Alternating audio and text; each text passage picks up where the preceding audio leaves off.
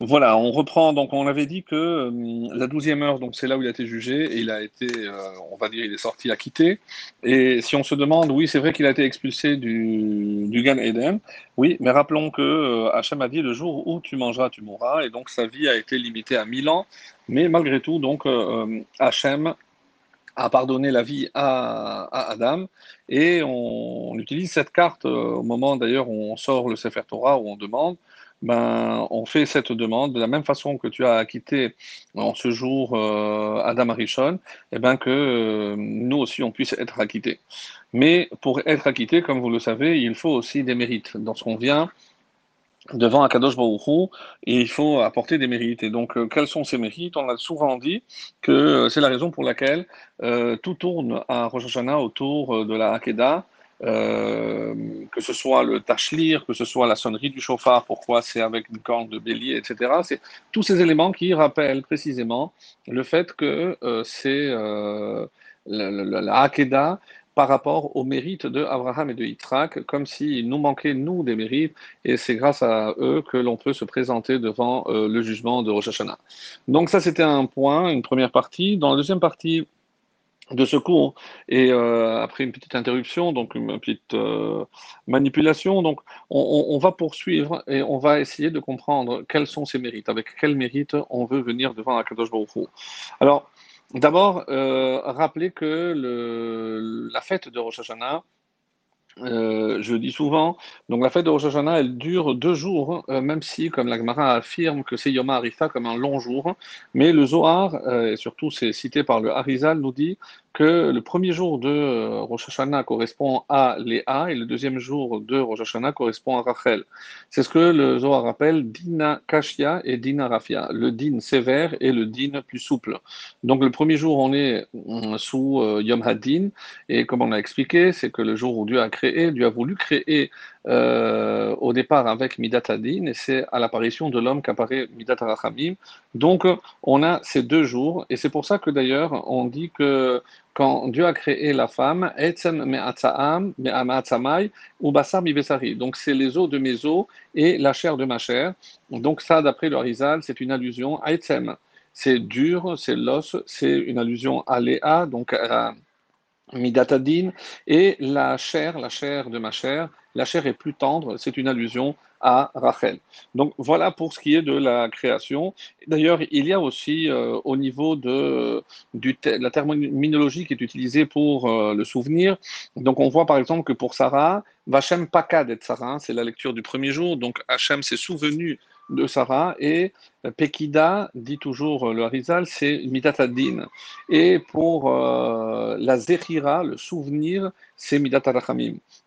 Et on sait que Sarah a donné naissance à Yitzhak, qui est Midatadin, et euh, Rachel a donné naissance à euh, Yosef, qui est appelé Midat Harachamim.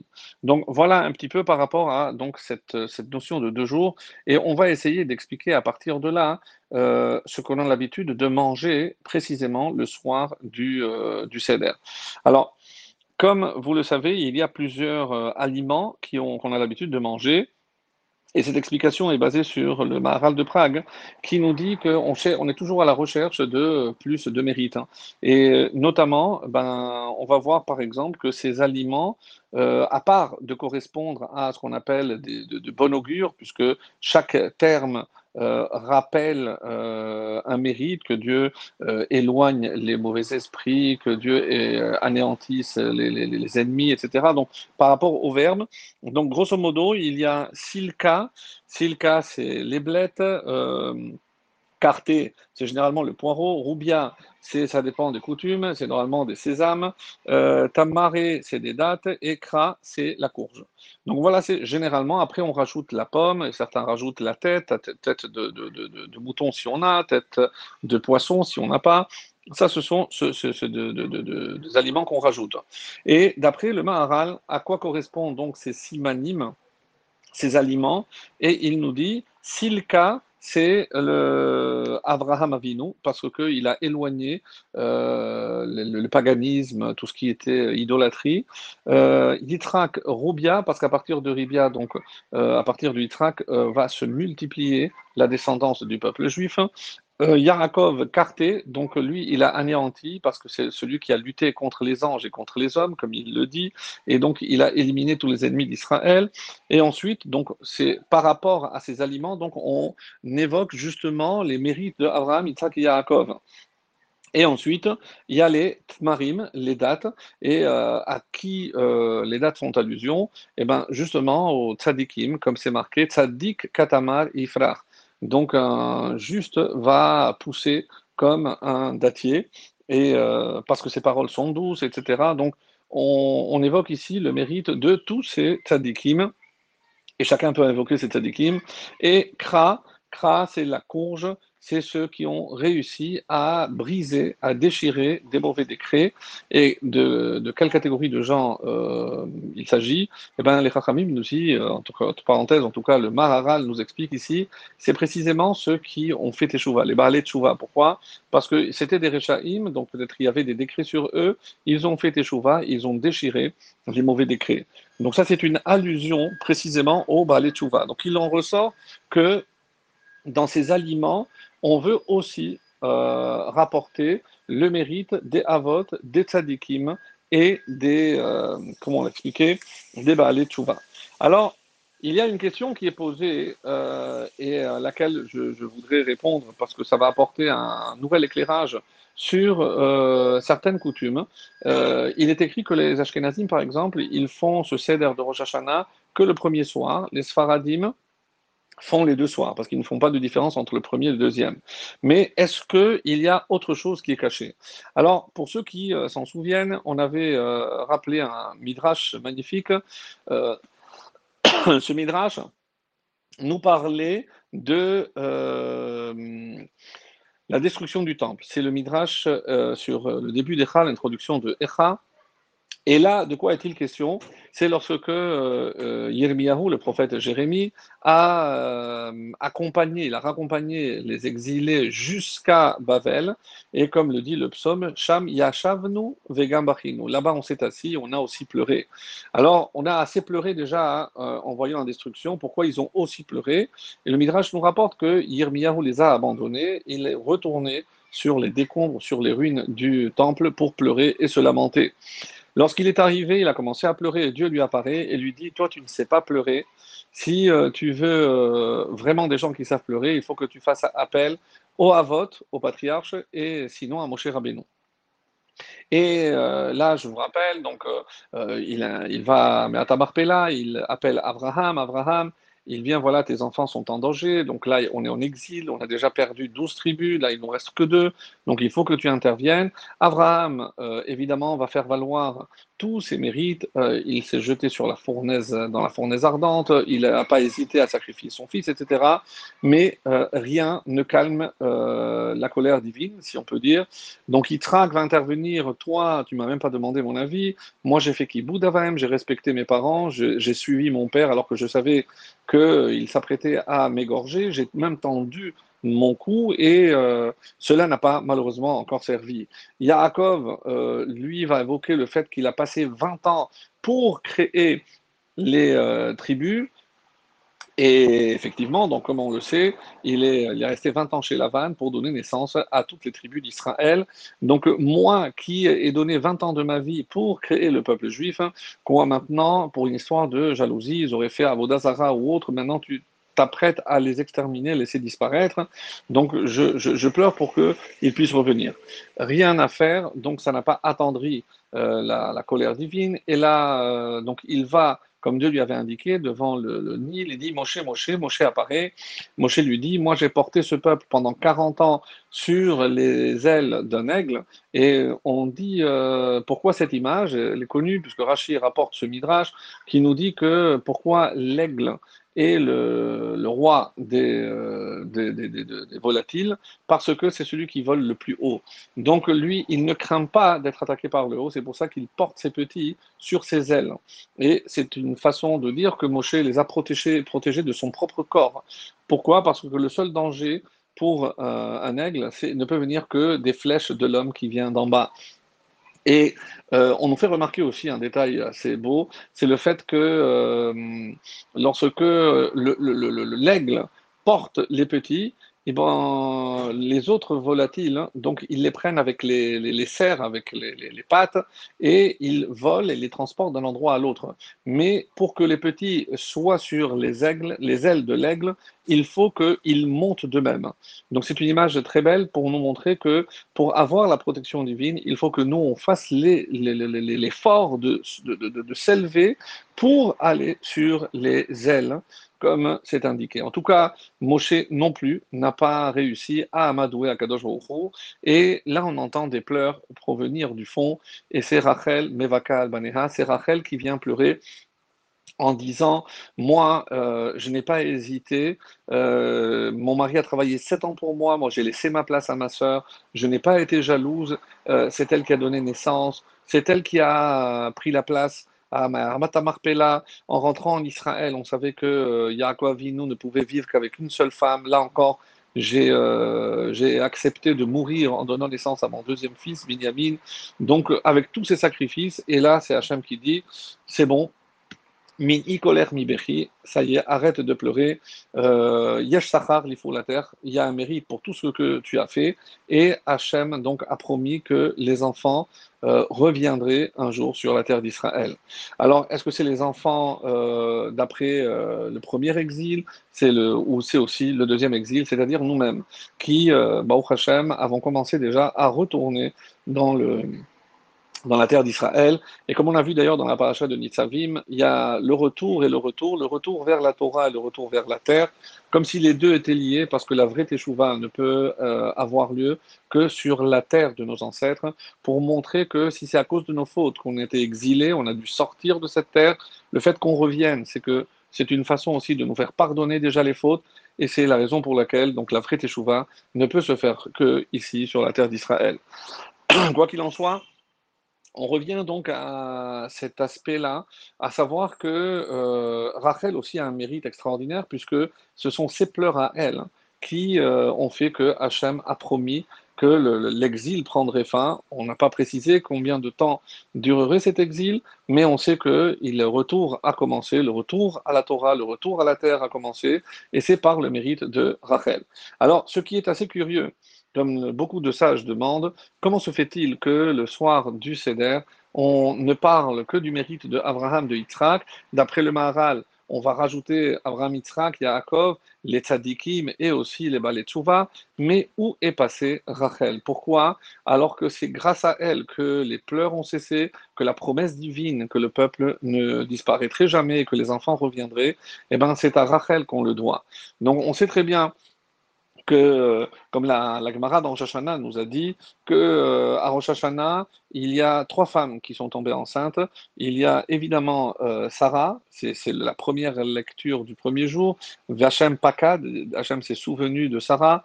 Et c'est pas simplement pour nous rappeler que euh, c'est la naissance de Yitzhak, donc la naissance en quelque sorte du peuple juif, mais elle a compris, Sarah, que son mari, une fois qu'il a eu Ishmaël, avait cessé vraiment de prier du fond du cœur pour avoir un enfant, vu qu'il en avait.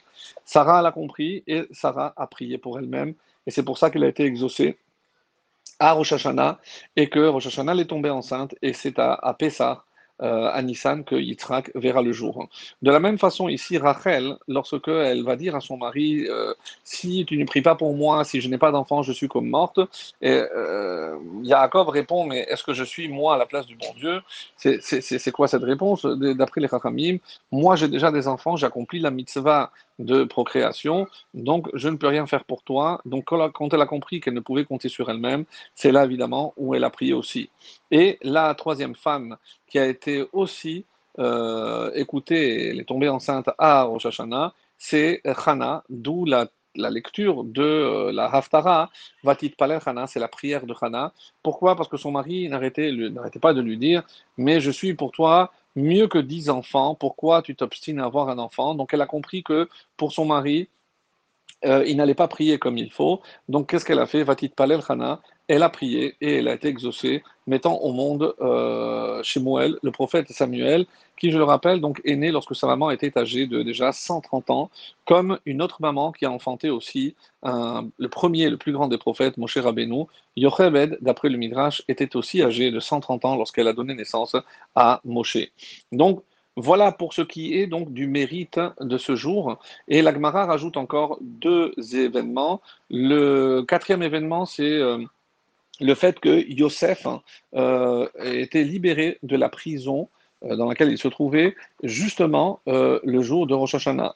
Et où on voit une allusion à cela aussi vraiment très belle, c'est dans le psaume que l'on lit pour Rosh Hashanah.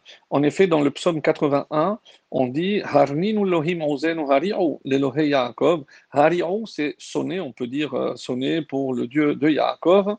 C'est Uzimra Utnutov Kinor Naim Imnavel, donc avec les instruments, avec la harpe, avec le tambourin. Et ensuite, Tikrou Bahodesh Shofar, sonner du corps à la néoménie, donc euh, au mois, Bakese Leyom Chagenu, donc euh, lorsqu'elle est couverte, on parle ici de la lune, à notre jour de la fête. Et juste après, qui l'Israël parce que c'est une loi, un décret pour Israël, Mishpat le Yaakov, c'est le jugement du Dieu de Yaakov. Donc on parle ici de jugement. Et juste après, Aedut Bihosef Samo, donc un témoignage Dieu a imprimé à Yosef quand Betzeto al Eretz Mitzrayim, et ce qui est curieux, c'est pas Betzeto mais Eretz Mitzrayim lorsqu'il est sorti d'Égypte, mais lorsqu'il est sorti al pour dominer, pour régner, pour euh, régner sur la terre d'Égypte, et c'est une allusion au fait évidemment que c'est le moment où il est sorti de, de, la prison. Et pourquoi? Parce qu'il avait compté sur les deux ministres, comme on l'avait déjà rappelé, et là aussi il a compris que une fois que les deux années euh, étaient passées, donc il ne pouvait compter que sur lui-même. Et euh, à Rosh Hashanah, il a prié, il a été exaucé, il est sorti de Rosh Hashanah à Rosh Hashanah du puits. C'est pour ça que le texte a fait une allusion en disant il, a été, il est sorti, il s'est présenté devant le roi évidemment ici devant le roi du monde. Et le dernier événement qui est rapporté dans la Gemara, c'est précisément le fait que c'est à Rosh Hashanah qu'ont cessé les travaux forcés en Égypte. Pourquoi? Parce qu'ils ont compris qu'à la mort du pharaon, Yakom Melech Hadash, ils espéraient qu'avec un nouveau roi, les mesures allaient être allégées. En voyant que les mesures étaient les mêmes, elles avaient au contraire euh, durci, ils ont compris que Vaïzaku et Hachem, ils ont crié vers Hachem Va al Shavatam et leur plainte est montée. Et c'est là où Hachem a entendu et les, travaux ont cessé à Rosh Hashanah. Donc, très important de, rappeler tous ces détails pour arriver justement maintenant à cette dernière question. Comment se fait-il donc à Rosh Hashanah, avec tout ce que l'on vient d'invoquer, comment se fait-il qu'il n'y a aucune allusion à Rachel? Et voilà la réponse du Béné Issachar, magnifique, vraiment euh, d'une beauté euh, suprême. On nous dit, oui, il y a une allusion. Le fait que les Chachamim est appelé les aliments que nous consommons le soir de Rosh Hashanah, on appelle ça les simanim, les signes. Et ce terme est désigne, comme vous le savez, au moment où Rachel a vu que sa, sa sœur allait être humiliée, qu'est-ce qu'elle a fait? Elle lui a donné les simanim. Elle lui a donné les signes qu'elle avait convenus avec Yaakov, sachant que euh, Lavan allait évidemment essayer de le tromper en donnant sa sœur, eh ben, elle a fait fi d'elle-même elle a fait euh, vraiment euh, abstraction de sa personne et elle a donné, elle a transmis les simanim. Et le fait que nous ayons appelé ces aliments les simanim, c'est pour rappeler, dit le béni Issachar, juste en quelque sorte, la hakedat de Rachel. Si on parle de hakeda de Yitzhak, eh bien ici on peut appeler le, le, ligotage ou le sacrifice de Rachel, puisque Rachel a beaucoup donné aussi. Comme il y a la Hakedah d'Yitzhak, il y a aussi la Hakedah de euh, Rachel. Et euh, justement, euh, on peut comprendre maintenant pourquoi, d'après la Ashkenazim, on ne ferait ce, on mangerait ces simanim que le premier soir, parce que, rappelez-vous, ce qu'a dit le Harizal, c'est que le premier soir correspond à Léa. Donc, comme c'est Léa, et grâce à qui Léa, donc on vient rappeler le mérite de Rachel. Comme le deuxième jour, c'est déjà Rachel, donc on n'a pas besoin de rappeler son mérite par les simanimes. C'est la raison profonde pour laquelle euh, donc certains ne refont pas. Alors c'est vrai qu'il y en a qui mangent même, qui font les simanimes à midi. On veut euh, rajouter les, les sfaradim suivent la majorité des décisionnaires qui disent que pour ne pas faire de différence entre le premier et le deuxième, donc on fait les simanimes en apportant un nouveau fruit le deuxième soir pour pouvoir faire chez. Voilà un petit peu ce que je voulais euh, partager avec vous euh, en cette veille de Rosh Hashanah à quelques heures à peine.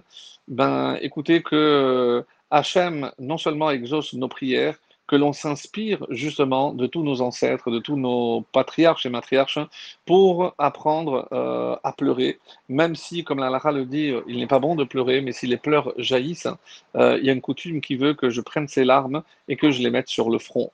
Comme euh, Hachem voit sur le front, eh ben, il saura interpréter vraiment si ces larmes sont sincères pour qu'Hachem nous pardonne et exauce toutes nos, nos prières en vous souhaitant encore à nouveau, Bezrat Hashem, une très très bonne année, douce année, qu'Hachem nous inscrive tous dans le livre de la vie, de la santé, de la parnassa aisée, Bezrat Hashem, et que l'on puisse se retrouver une nouvelle année pour euh, approfondir euh, notre belle Torah et continuer à nous élever. Shana Tova, en tout cas, à tous et à toutes.